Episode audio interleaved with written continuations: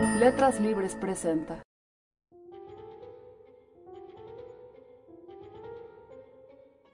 Esto es En Palabras de Otros, un podcast de letras libres en el que invitamos a escritores a leer y comentar cuentos escritos por otros y publicados en las páginas de esta revista.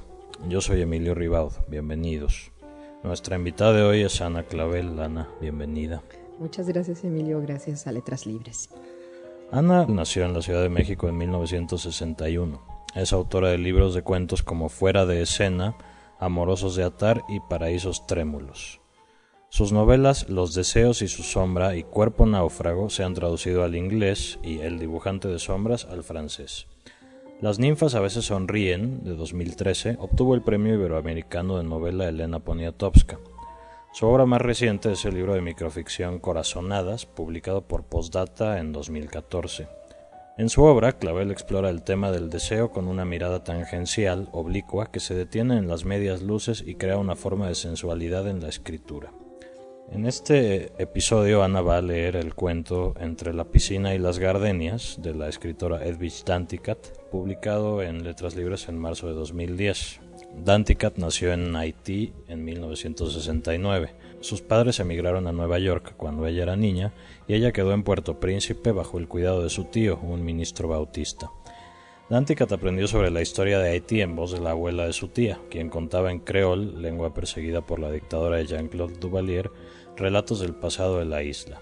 A los 12 años, Danticat se fue a Nueva York para vivir con sus padres.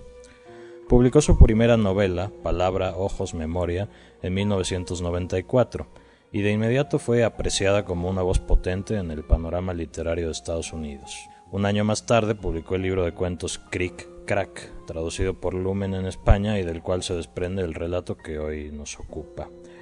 Otros libros de Danticat son The Farming of Bones, por el cual se hizo merecedora del American Book Award en 1999, Brother I Am Dying, por el que recibió el National Book Critics Circle Award en 2007, y más recientemente Clear of the Sea Light de 2013. Para Junot Díaz, Danticat representa la quinta esencia del escritor americano, abordando la historia oculta del apocalipsis del Nuevo Mundo y el modo de sobrevivirla. Aunque Danticat vive desde hace más de 30 años en Estados Unidos, la isla no ha dejado de ser el centro de sus historias, también de sus reflexiones y de sus acciones.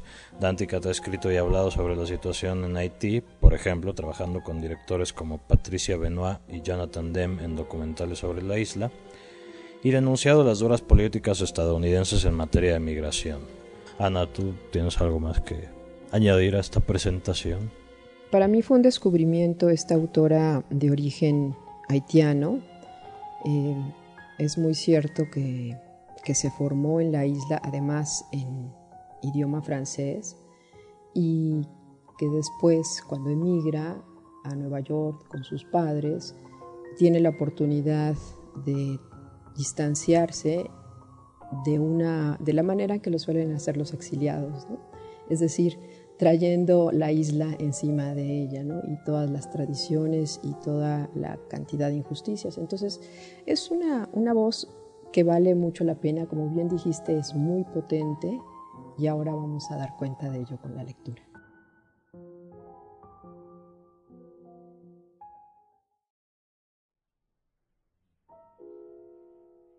Era muy bonita. Tenía el cabello claro y brillante y la piel oscura como la caoba. Sus labios eran anchos y morados, como los de aquellas muñecas africanas que se ven en las tiendas para turistas, pero que una nunca se puede permitir comprar. Creí que era un regalo del cielo cuando la vi sobre el polvoriento bordillo, envuelta en una mantita rosa, a unas pocas pulgadas de una boca de alcantarilla tan abierta como el bostezo de un niño hambriento. Era como el niño Moisés de las historias de la Biblia que nos leían en la clase de literatura bautista, o como el niño Jesús que nació en un establo y murió en una cruz, sin unos labios que pudieran besarle antes de morir. Era como ellos, con su inmóvil cara redonda, los ojos cerrados como si estuviera soñando en un lugar lejano. Tenía las manos huesudas y las venas tan cercanas a la superficie de la piel que parecía que ésta se quebraría si se la tocaba con demasiada fuerza. Probablemente pertenecía a alguien, pero no había nadie en la calle, no había nadie que pudiera reclamarla. En un primer momento tuve miedo de tocarla. No quería alterar los rayos del primer sol que le corrían por la frente. Quizás se tratara de algún tipo de guanga, un hechizo enviado para atraparme. Mis enemigos eran muchos y muy astutos. Tal vez ellas, las chicas que se acostaban con mi marido cuando yo todavía me estaba doliendo de mis abortos, me habían mandado esa visión de belleza para que me quedara ciega y no supiera encontrar el camino de vuelta al lugar que expulsé de mi cabeza cuando subí aquel desvencijado minibús y dejé mi aldea hace unos meses. La niña llevaba un vestidito de encaje azul con las letras R-O-S-E, Rose, bordadas en el cuello. Era tal y como yo había imaginado que serían mis hijas, aquellas que nunca pudieron crecer en mi cuerpo, aquellas que se ahogaban de algún modo dentro de mí y hacían preguntarse a mi marido si no sería yo quien las mataba a propósito. Grité todos los nombres que hubiera querido ponerles. Evelyn, Josephine, Jacqueline, Hermine, Marie Magdalene, Celian. Podría darle a ella toda la ropa que les había cosido, todos aquellos vestidos todavía por estrenar. Por la noche podría arrullarla, sola en el silencio de mi habitación, apoyarla sobre mi vientre y desear que estuviera dentro de él. Al poco de llegar a la ciudad, vi en la televisión de Madame cómo muchas mujeres pobres de la ciudad tiraban a sus hijos porque no podían alimentarlos. En Villeros no puedes tirar ni siquiera los restos sangrientos que salen del cuerpo después de tener al niño. Es un crimen, dicen, y toda la familia te considera una mujer terrible si lo haces. Tienes que guardarlos, darles un nombre y enterrarlos cerca de las raíces de un árbol para que el mundo no se desmorone a tu alrededor. He oído decir que en la ciudad tiran a los niños tal cual, en cualquier sitio, en portales, en cubos de basura, en surtidores de gasolina, por las aceras. En el tiempo que llevo en Puerto Príncipe, Nunca había visto a uno de esos niños hasta ahora. Pero Rose, mi Rose, estaba tan limpia y cálida como un angelito, como un querubín que duerme después de que el viento le haya musitado una nana al oído. La levanté del suelo y apreté su mejilla contra la mía. Le susurré, pequeña Rose, mi niña, como si su nombre fuera un secreto. Era como aquellas muñecas comestibles con las que jugábamos de niñas. Les hacíamos la cara con semillas de mango y después les poníamos un nombre. Las bautizábamos con oraciones e invitábamos a nuestros amigos y nuestras amigas colas y mandioca y, cuando teníamos, unas galletas de mantequilla que nos gustaban mucho. Rose no se movía ni lloraba. Era como si una persona cruel la hubiera tirado cuando ya no le era útil para nada. Apreté su cara contra mi corazón y sentí que olía como los polvos perfumados del tocador de Madame a esa mezcla de gardenias y pescado que siempre desprendía Madame cuando salía de la piscina. Siempre he dicho las oraciones de mi madre al amanecer y he recibido de buen grado los años que poco a poco me iban acercando a ella, porque no importaba cuánta distancia intentara poner la muerte entre nosotras, mi madre venía a visitarme con frecuencia, a veces en las breves miradas o en los susurros de alguna voz, a veces en una cara, otras durante breves instantes en mis sueños. Muchas noches veía mujeres viejas inclinarse sobre mi cama. Esa de ahí es Marie, decía mi madre. Es la última de nosotras que aún vive. Mamá tenía que presentarme, porque todas habían muerto antes de que yo naciera. Entre ellas estaban mi tatarabuela Belín, a la que mataron soldados dominicanos en el río Masacre, mi abuela de Filé, que murió con la cabeza rapada en una cárcel porque Dios le había dado alas, y mi madrina Lili, que se suicidó ya mayor porque su marido se había tirado de un globo aerostático y su hijo, cuando creció, la abandonó para irse a Miami. Santa María, Madre de Dios, ruega por nosotros, pecadores, ahora y en la hora de nuestra muerte. Amén.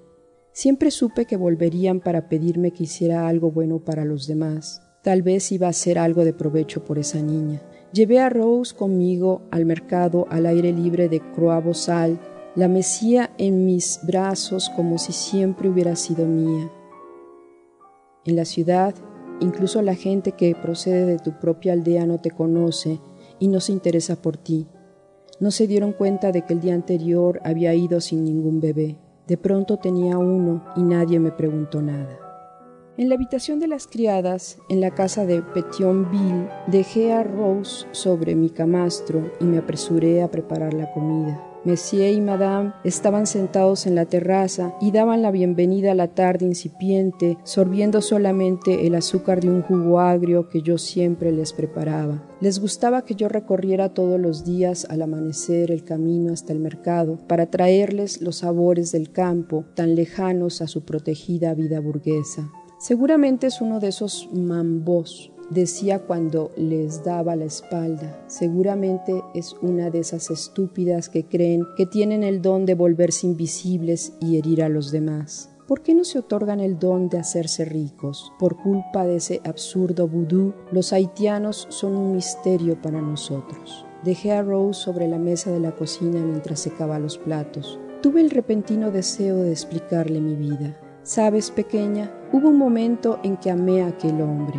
Era muy bueno conmigo, me hacía sentir especial y después lo único que recuerdo es que pasé diez años con él. Yo soy vieja como un trozo de papel sucio en el que la gente se hubiera limpiado el trasero y él tiene diez hijos con diez mujeres distintas. Tuve que huir.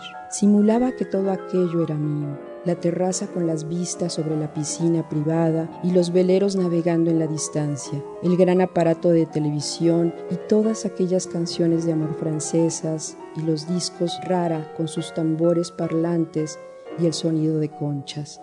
Los cuadros brillantes con caballos blancos alados y serpientes tan largas y anchas como lagos. La piscina que el sudoroso dominicano limpiaba tres veces por semana simulaba que todo aquello nos pertenecía a él, a Rose y a mí. El dominicano y yo hicimos una vez el amor sobre la hierba, pero él nunca me había vuelto a dirigir la palabra. Rose escuchaba con los ojos cerrados, a pesar de que le estaba contando cosas demasiado duras para los oídos de un bebé. La envolví con el delantal y la dejé a mi lado, mientras freía unos plátanos para la cena. Es tan fácil amar a alguien cuando no hay otra cosa a tu alrededor. Su cabeza caía para atrás como la de cualquier bebé. Alargué el brazo y dejé que sus enmarañadas trenzas acariciaran las líneas de la vida de mi mano. Me alegro de que no seas uno de esos bebés que se pasan el día llorando, le dije. Todos los niños pequeños deberían ser como tú. Me alegro de que no llores ni hagas ruido. Eres una niña perfecta, ¿verdad? La puse de nuevo en mi habitación cuando Monsieur y Madame volvieron a casa para cenar. A la hora que se acostaron, la cogí y me la llevé al lado de la piscina para que pudiéramos hablar un rato más.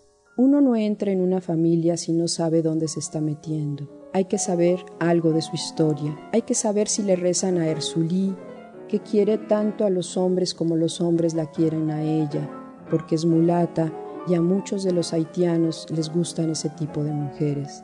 Tienes que mirarte en el espejo el día de la muerte, porque podrías ver allí caras que te conocieron incluso antes de que vinieras a este mundo. Caí dormida meciéndola en una silla que no era mía. Supe que era real cuando me desperté al día siguiente y estaba todavía en mis brazos. Tenía el mismo aspecto que cuando la encontré y siguió así durante tres días. Después tenía que bañarla constantemente para que no oliera. Tuve un tío que compraba intestinos de cerdo en Bill Rose para venderlos en el mercado de la ciudad. Rose empezó a oler como los intestinos cuando tenían unos cuantos días. La bañaba cada vez más, incluso tres o cuatro veces al día, en la piscina. Utilizaba perfume de Madame, pero eso no solucionaba nada. Quería llevarla de nuevo a la calle donde la había encontrado, pero ya había perturbado su descanso y tenía que encargarme de su alma como si fuera mi responsabilidad personal. La dejé en una choza que había detrás de la casa, donde el dominicano guardaba sus herramientas. Tres veces al día la visitaba con la mano en la nariz. Veía su piel cada vez más húmeda, agrietada, hundida en algunos lugares y cenicienta y seca en otros. Parecía que hubiera envejecido en cuatro días los años que había entre yo y mis tías y abuelas muertas.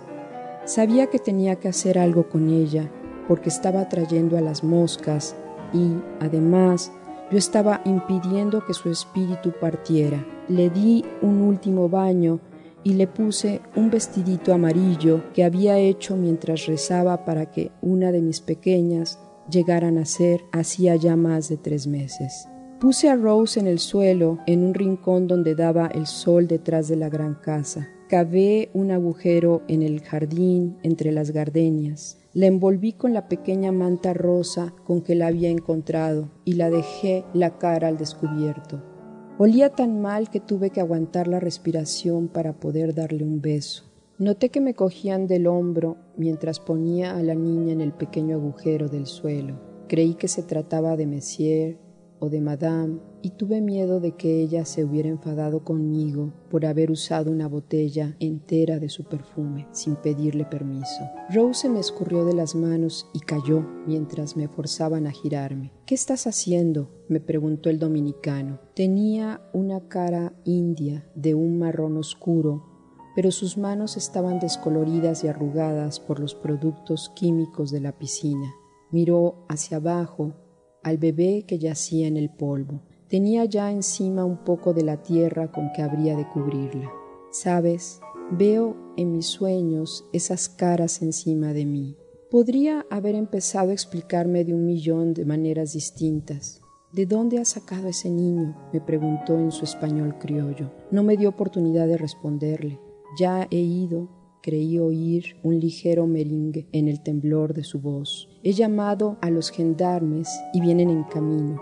Huelo esa carne podrida. Sé que has matado al niño y que te lo has quedado por maldad.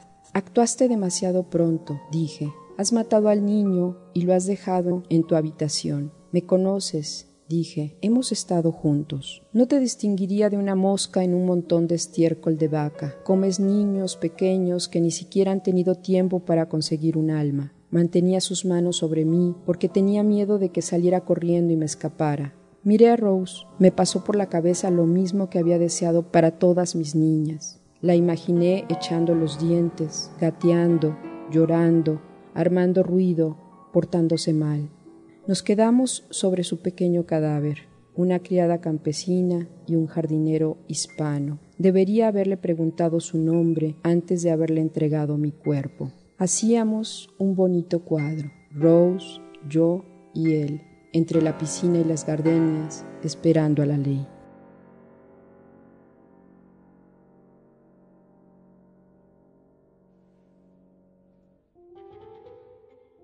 Muchas gracias, Ana. Para empezar un poco la conversación, decías antes de empezar a leer que algo que te había gustado era el bonito título, haciendo un poco eco del final, este bonito cuadro entre la piscina y las gardenias esperando a la ley. Curioso como el título en realidad es engañoso respecto al cuento. Lo hermoso del texto es que a pesar de lo terrible que está por develarse, está manejado con un nivel de belleza, de ternura, de compasión. Sabes que me hizo recordar mucho un cuento de Chekhov que se llama Un asesinato. Es esta niña que trabaja todo el día, es huérfana y su madre pues la ha dejado al cuidado de una familia que la usa como sirvienta pero no descansa ni un minuto, ¿no? Porque cuando no está lavando pisos, está eh, preparando la comida, está yendo al mercado y cuando no hace todo eso tiene que cuidar a un bebé que pues ha de estar enfermito porque todo el tiempo se la pasa llorando y el caso es que la niña no puede dormir y poco a poco va mostrando cada vez más su cansancio y te va envolviendo en toda esta terrible situación en la que se encuentra, en la que no tiene escapatoria, en que la están explotando a unos niveles de esclavitud y lo único que ella desea en el mundo es poderse tirar a dormir. Y, bueno, después el, título del cuento de Chekhov, Un asesinato, alude a la situación en la que este, este personaje, esta niña, pues termina cediendo al cansancio y cuando en uno de esos momentos en que parpadea y se queda dormida, de pronto abre los ojos por el bebé que sigue llorando y llega el momento en que ella lo único que, que percibe es que este niño es su enemigo y por supuesto termina con ese enemigo entre, entre, sus, entre sus manos, ¿no? pero no a manera de abrazo, sino a manera de, exterminar ese pequeño mal que, que no la deja dormir. ¿no? Y me recordaba mucho ese, ese cuento porque es justo, te va suscitando una compasión el personaje a unos niveles, yo digo, de, buen, buen cuentista, de cuentista entrañable, como, como puede ser el caso de un Chekhov, incluso un Faulkner, ¿no? También recordaba yo esta, esta novela Luz de Agosto, donde hay personajes terribles que están pasando por dramas espantosos, violación de la chava que, que en principio aparece en la historia, y, y eso, ¿no? E, es, es una sordidez que te despierta una suerte de encantamiento, de compasión y que, y que tiene que ver con, con, que verdaderamente te puedas poner en los zapatos del otro. Y que en parte logra, como al pintar este, el panorama de la vida de ella, ¿no? Es decir, sabemos mucho de, de ella desde las primeras páginas, sabemos, bueno, de sus antepasados, de todas las mujeres de su familia viéndola desde... Los desde, sueños. Sí, sabemos que tuvo 12 abortos, es decir, de alguna manera todo su mundo parece justificarse en el momento en el que encuentra a esta pequeña bebé. Entonces su deseo de que esté viva es lo que finalmente hace que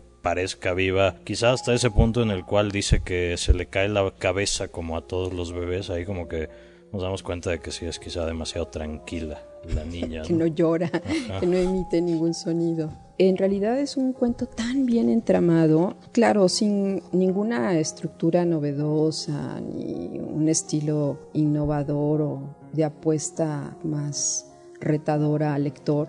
Pero si uno ve, por ejemplo, desde el primer párrafo, hay un momento donde dice, sus labios eran anchos y morados. Ese morados ya te está perfilando, te está anunciando que allí está faltando la vida.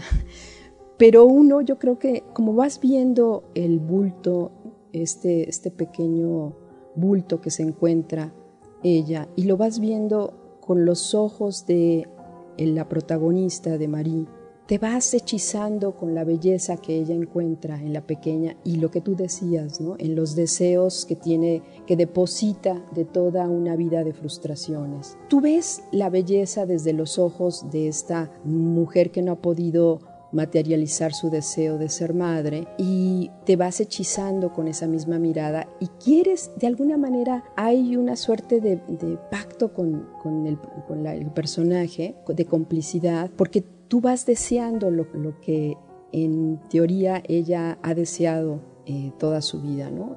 vas deseando que, haya encontrado a la niña y que la niña, a pesar de esos elementos que van haciendo ruido y que cada vez van creciendo más, ¿no? como esto de los labios morados que está en la segunda línea del, cuento, ¿no?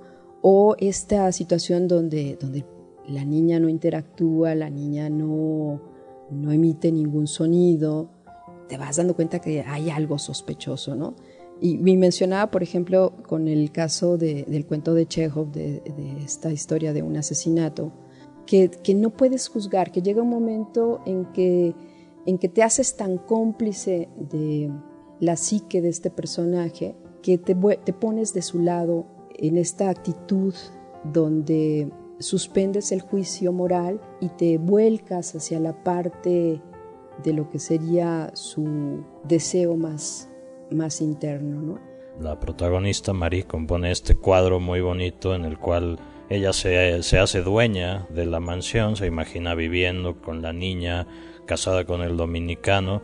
Este contraste entre esta belleza, digamos, esta noción de lo que es el paraíso tropical, la, la, la, la casa con una piscina y unas flores, y la sordidez de una ciudad en la cual dejan a los niños tirados junto a una coladera, a diferencia de Bill Ross, que como ella dice también en el cuento, ahí no, no dejan a los niños. También está ese tránsito, por un lado, del pueblo a la ciudad, de las costumbres del pueblo, de cómo se debe tratar a los muertos según la tradición y cómo se les trata en una ciudad.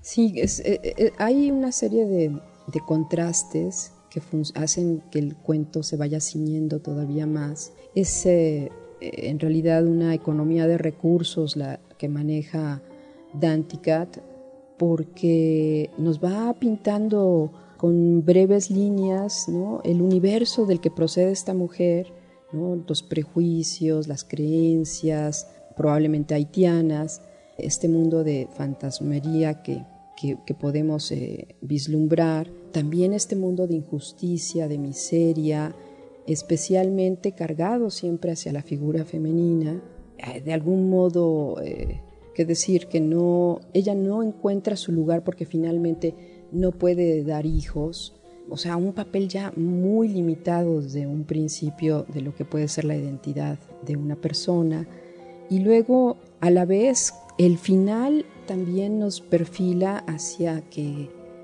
esta situación que, hemos visto a lo largo de la historia de su convivencia con este pequeño ser que después vamos confirmando que está muerto, la pone en una situación de vulnerabilidad, de locura, que bueno, uno teme por lo que va a suceder justo después de que el cuadro se, se disuelva porque llegue la ley, llegue la policía y la van a detener como una loca, como una asesina, cuando sabemos que, que nada de esto ha sucedido. ¿no? Es que el cuento termina justo donde empieza nuestra capacidad de compadecernos, de perturbarnos. Y en ese sentido, te decía de esa economía de recursos de un cuento magníficamente dibujado, porque te da, bueno, esta, esta famosa idea del, iceberg, ¿no? Dejando avisorar nada más la punta de todo lo, que está por debajo, ¿no?